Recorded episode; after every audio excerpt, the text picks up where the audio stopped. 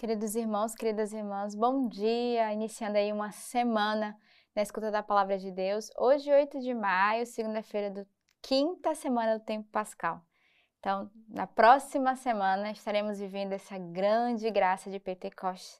E logo depois chegaremos no tempo comum, né? Então passa rápido, mas aproveitemos ainda as graças pascais. Não esqueçamos que ainda estamos num tempo forte de graça, de ressurreição, de visitas de Deus. A primeira leitura de hoje é do livro dos Atos dos Apóstolos. Então, formando-se uma conjuração de gentios e judeus, de acordo com os seus chefes, para ultrajar Paulo e Barnabé, eles, sabendo, foram refugiar-se em Listra e Derbe, cidades da Licaônia e nos arredores. E ali continuaram a anunciar a boa nova.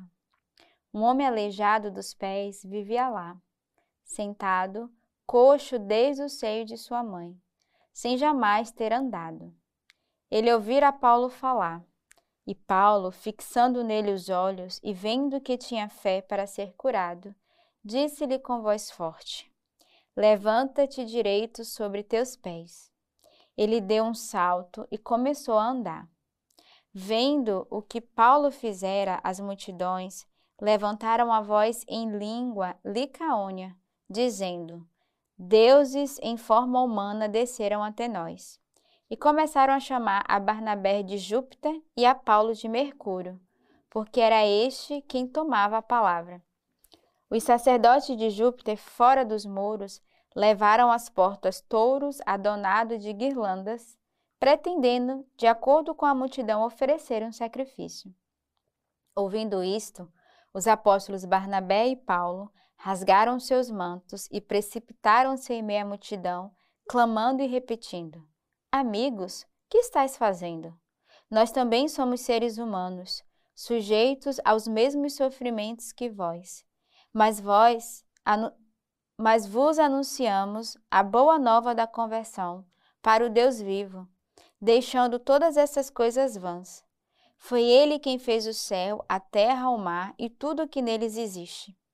Ele permitiu, nas gerações passadas, que todas as nações seguissem os próprios caminhos. No entanto, não deixou de dar testemunho de si mesmo, fazendo bem, do céu enviando-vos chuvas e estações frutíferas, saciando de alimento e alegria aos vossos corações. Mesmo dizendo estas palavras, a custo conseguiram impedir que a multidão lhe oferecesse um sacrifício. Então, é engraçada essa leitura porque Paulo e Barnabé né, o seu caminho. A gente viu na leitura desses dias que eles foram pregar, foram expulsos, não acreditavam na sua pregação, e eles vão chegar ali justamente em Lista e Derbe, né, ali na cidade de Licaônia. E o que, é que eles vão fazer? Paulo vai realizar um milagre, né? Ele vai dizer aquele coxo que está ali do seio da sua mãe, levanta-te e anda. Praticamente foi a mesma missão que Jesus fez e de fato por obra de Deus, obra do Espírito Santo, que repousava ali sobre Paulo e Barnabé, este homem ficou de pé e curado.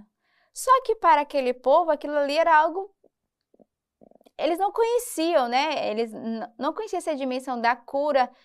Para eles, é, essa experiência de Jesus era algo errôneo, distante. Então, eles vão é, pensar que eles são os deuses e vão é, comparar eles com Júpiter e Mercúrio.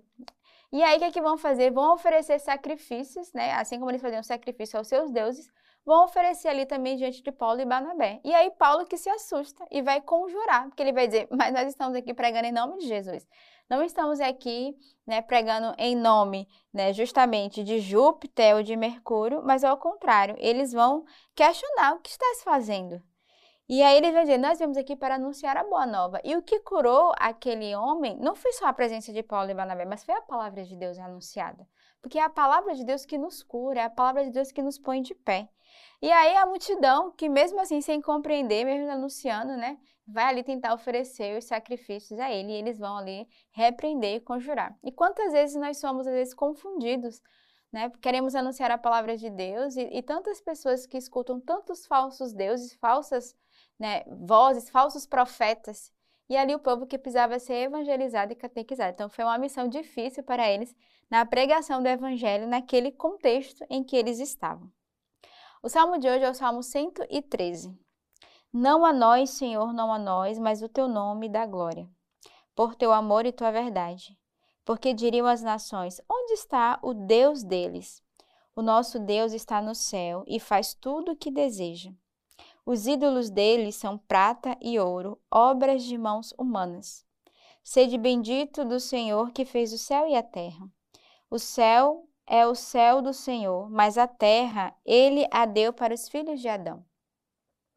Então, o Salmo confirma um pouquinho a leitura, né, onde eles vão procurar deuses ali, onde eles vão entender que os seus vão ter ídolos para adorar, e o salmista que vai fazer essa exortação, né, é, nos fazendo lembrar que é ao Senhor que nós devemos de fato proclamar, é ao Senhor que devemos dar glória, é ao Senhor que nós devemos louvar, não aos ídolos e aos falsos deuses. E os ídolos, a gente traz tantos ídolos no meio de nós, né? Quais os ídolos que nós carregamos o que nós guardamos, colocando muitas vezes no lugar de Deus. Pode ser os ídolos não só da fama, mas o próprio ídolo do vício. É, você poderia fazer uma lista de quantos ídolos você, às vezes, é, traz para dentro de si, para dentro da sua casa, colocando muitas vezes no lugar de Deus. E o salmista que vai dizer: Não a nós, Senhor, não a nós, mas ao teu nome da glória. Não é a nós, não é o ídolo que às vezes pode ser você mesmo, mas é o Senhor que nós devemos glorificar, é o Senhor que nós devemos render o nosso louvor e reconhecer a sua majestade, a sua bondade, a sua grandeza no meio de nós. O evangelho de hoje de São João. Quem tem meus mandamentos e observa é que me ama, e quem me ama será amado por meu Pai. Eu o amarei e me manifestarei a ele. Judas, não Iscariotes, lhe diz: Senhor, por que te manifestará a nós e não ao mundo? Respondeu-lhe Jesus: Se alguém me ama, guardará minha palavra, e meu Pai o amará. E a ele viremos, e nele estabeleceremos morada. Quem não me ama não guarda minhas palavras. E a palavra que ouvis não é minha, mas do Pai que me enviou. Essas coisas vos tenho dito estando entre vós. Mas o Paráclito, o Espírito Santo que o Pai enviara em meu nome, vos ensinará tudo e vos recordará tudo o que eu vos disse. Então, ao longo de toda essa semana, é, desde a semana anterior, né, que nós estamos iniciando uma semana, nós estamos trabalhando o Evangelho de São João do capítulo 14. E hoje é essa continuidade ali no versículo 21, onde o Senhor vai nos lembrar, né? Quem tem meus mandamentos e observa é quem me ama. E quem me ama será amado por meu Pai, e eu o amarei e me manifestarei a ele. Então, é uma continuação ainda quando o Senhor vai dizer, né, na casa do meu Pai há muitas moradas, quem me vive em o Pai. Então, quem me ama amará o Pai, quem amará o Pai me ama, quem guardar os mandamentos, o Senhor se manifestará a cada um de nós. Depois ele vai dizer, aquele que me ama guardará a minha palavra. Então, Jesus vai nos lembrar de guardarmos a palavra do Senhor, que é o próprio Cristo vivo no meio de nós. E ele diz: Aquele que não, não me ama, não guarda a minha palavra. E essas coisas eu tenho dito entre vós, porque ele já está nos preparando para a grande manifestação que é a descida do Espírito Santo, que é o que nós iremos viver na próxima semana ali de Pentecostes. Mas o Paráclito, o Espírito Santo, que o Pai enviará em meu nome, vos ensinará tudo e vos recordará tudo o que eu vos disse. Então, qual é a missão do Espírito Santo? Nos ensinar então, por isso que o Espírito Santo é esse dom do discernimento, da sabedoria, e nos fará recordar. O Espírito Santo é aquele que nos faz lembrar né, tudo que o Senhor realizou no meio de nós. Então, o Espírito Santo é aquele que nos faz fazer memória né, na nossa história, na nossa vida. E ele vai dar essa missão, né? O Espírito Santo que eu vou enviar em meu nome. Então, por isso que ontem eu dizia, né? Quem, quem está com o Pai está com o Filho, quem está com o Filho está com o Pai, quem está com o Pai e o Filho está o Espírito Santo. Então, Jesus vai dizer: é, o Espírito Santo que o Pai enviará em meu nome, vos ensinará tudo e vos recordará tudo o que eu vos disse. Então, peçamos essa graça nesse dia de sermos envolvidos pelo Espírito Santo entrarmos nessa escuta profunda da Sua vontade e nos deixarmos ser guiados pela graça de Deus. Então, tenhamos uma bela semana cheia aí do Espírito Santo e que Deus nos abençoe.